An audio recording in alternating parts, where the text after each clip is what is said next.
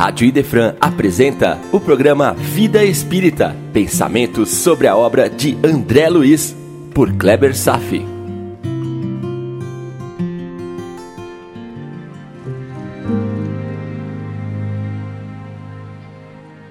Olá, amigos, tudo bem?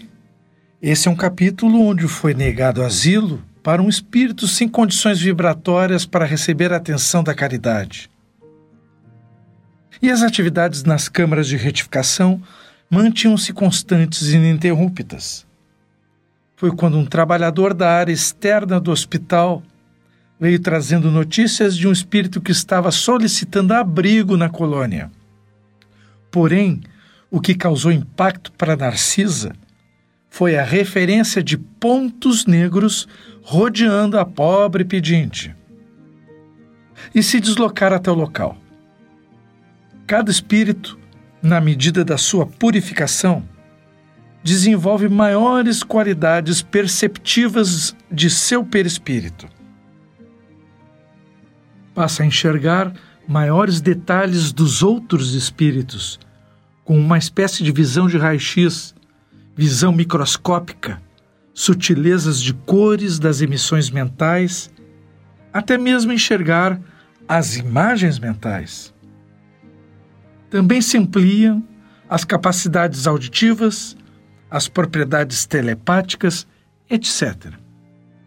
Narcisa conseguia enxergar 58 pontos negros integrando o corpo fluídico da pedinte, o que André Luiz ainda não conseguia por sua vez. Esta capacidade visual ainda não estava desenvolvida nele. Estavam diante de um ser que praticou o aborto criminoso durante a vida terrestre. E cada um desses 58 pontos negros, na verdade, refletia cada um dos abortados. Provavelmente nem mesmo a própria pedinte conseguia enxergar as lesões incrustadas e distribuídas por seu perispírito. Provavelmente ela deveria estar perambulando errante pelo umbral já há muitos anos. E assim como ela, contam-se milhares e milhares de espíritos em condições similares, apresentando distorções morais com uma correspondente deformidade em seus corpos espirituais. Crimes os mais diversos cometidos sem remorso, extravasando uma crueldade inacreditável e pensar que um dia suas deformidades puderam ser escondidas pelo corpo da carne. Porém, após a morte, a realidade fica exposta. Não há como esconder lesões infligidas em outros seres e que ficam literalmente impressas na alma, como expressão física no corpo sutil, na forma de lesões deformadas características. Encontramos tais deformidades em todos os criminosos de qualquer natureza, em viciados em drogas, em álcool, perversões morais dos mais diversos matizes, etc. Dispostos nas maiores variedades de patologias espirituais. Então, calcule intuitivamente a inimaginável quantidade de seres sofredores no mundo espiritual, andando pelas ruas, aglomerando-se no umbral, seres que carregam algum grau de maldade e ignorância, convivendo ao nosso lado, nas ruas, nas praças, em ambientes de trabalho, em nossas casas, além de outros tantos milhares que subsistem abaixo da crosta planetária. Os filmes de terror não apresentam apenas a imaginação dos seus autores. Na maioria das vezes, se trata de uma tradução das imagens captadas desse universo paralelo.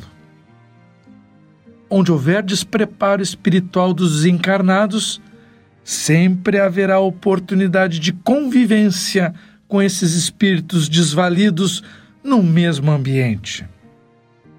E imagine então todos aqueles espíritos que são atraídos magneticamente para os locais onde a devassidão impera.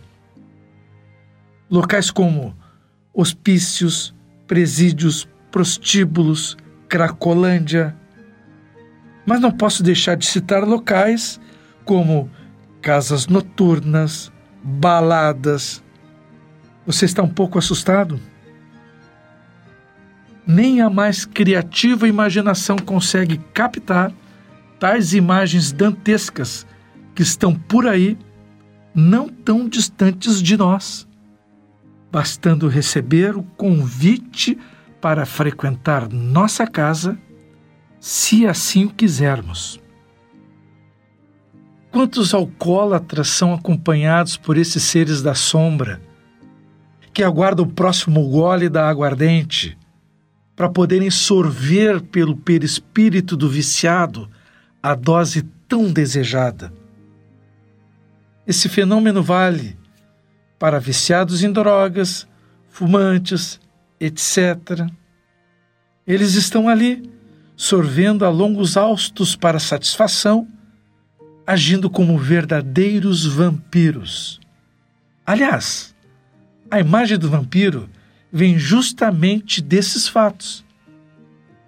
Não foi mera criação fantástica de encarnados.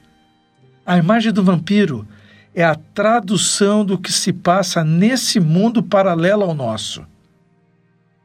Sei que o tema poderá estar sendo desagradável, mas não há outro modo de dizer ou descrever a que nível as mazelas morais se desdobram na espiritualidade e espreitam o nosso mundo. O mundo dos encarnados apenas apresenta um reflexo suavizado das imagens bestiais que desfilam nas regiões imediatas à nossa.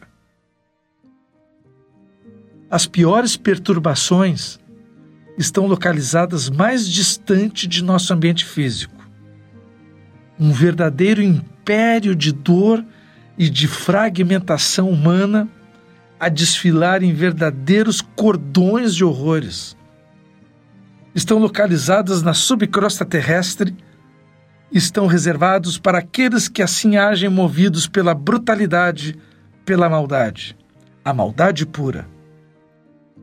O capítulo de hoje, infelizmente, nos traz uma descrição pálida desses mundos. Os próprios espíritos, quando descrevem tais regiões, também atenuam as imagens para que nós encarnados não realimentemos tais imagens, ampliando a sua influência. Só que agora estamos descrevendo um pouco do que se passa, porque estamos estudando a vida espírita. Você precisa saber o que existe.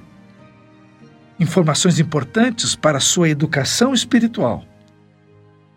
E é claro, assim como existem esses tenebrosos lugares, também existem descrições das regiões sublimes, nimbadas de luz, o lar dos espíritos mais elevados. E sempre vamos enaltecer essas regiões, em todas as oportunidades que se fizerem possíveis tais descrições. Mas não há como escapar de nossos erros. A vampira carrega as chagas de seus crimes, mas percebam que, mesmo sofrendo, ainda assim não esboça nenhum sentimento de remorso. Tudo seria melhor se começássemos pelo arrependimento das faltas. Portas se abrem nesses casos. Uma oportunidade de reconsiderar os erros em um ambiente mais saudável, cercado de ajuda. Tudo dependendo de uma decisão, em nosso livre-arbítrio. Uma palavra, uma intenção e a realidade daquela entidade mudaria completamente. André Luiz e Narciso estavam ali, de certa forma, aguardando pela atitude equilibrada de tal ser tão infeliz. Porém, a sobriedade dos espíritos que assumem compromissos com um bem responsável, como o caso do irmão Paulo, o orientador dos vigilantes, Também nos ensina que nem todos os seres estão prontos para receber a caridade a qualquer momento. A função do irmão Paulo não é julgar os méritos para uns e outros. A sua função é proporcionar a proteção da coletividade, que poderia entrar em risco caso acolhessem tal espírito sofredor. E para isso, certamente o irmão Paulo foi treinado para ajustar critérios a serem aplicados para determinar quem tem ou não condições de receber a ajuda necessária.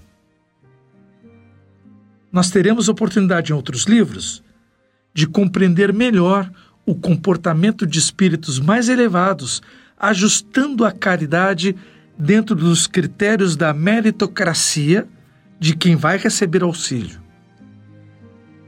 Às vezes não é muito fácil perceber os limites das boas ações, daquelas outras ações que podem gerar consequências piores do que as boas intenções.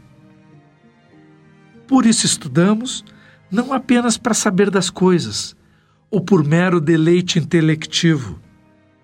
Estamos estudando, aprendendo e desenvolvendo a nossa capacitação para servirmos no bem, pautado sobre critérios da justiça maior. Estamos nos qualificando. Irmão Paulo, pelo manejo com a pobre vampira, já demonstra superioridade e maturidade para aplicar o bem com bom senso. Fazer o bem também é ciência. Lembre-se de que temos que desenvolver duas asas fortes para alçar o voo em direção a Deus: a asa da inteligência e a asa da moral.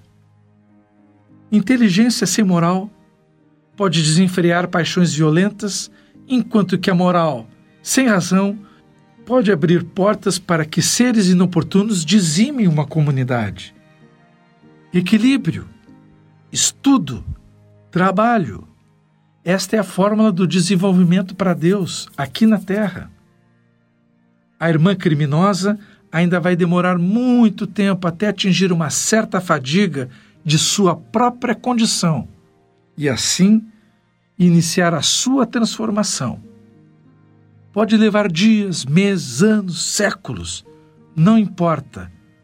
O que importa é saber que este dia chegará, como chegará para todos nós, pois evoluir também é uma lei natural criada por Deus. Continuaremos no próximo programa analisando o capítulo 32, Notícias de Veneranda. Dúvidas e sugestões?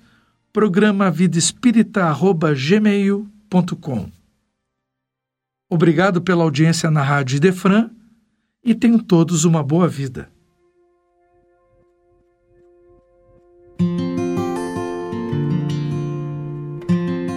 A Rádio Idefran apresentou o programa Vida Espírita, por Kleber Safi. Todas as terças e quintas, às nove da manhã. Programa Vida Espírita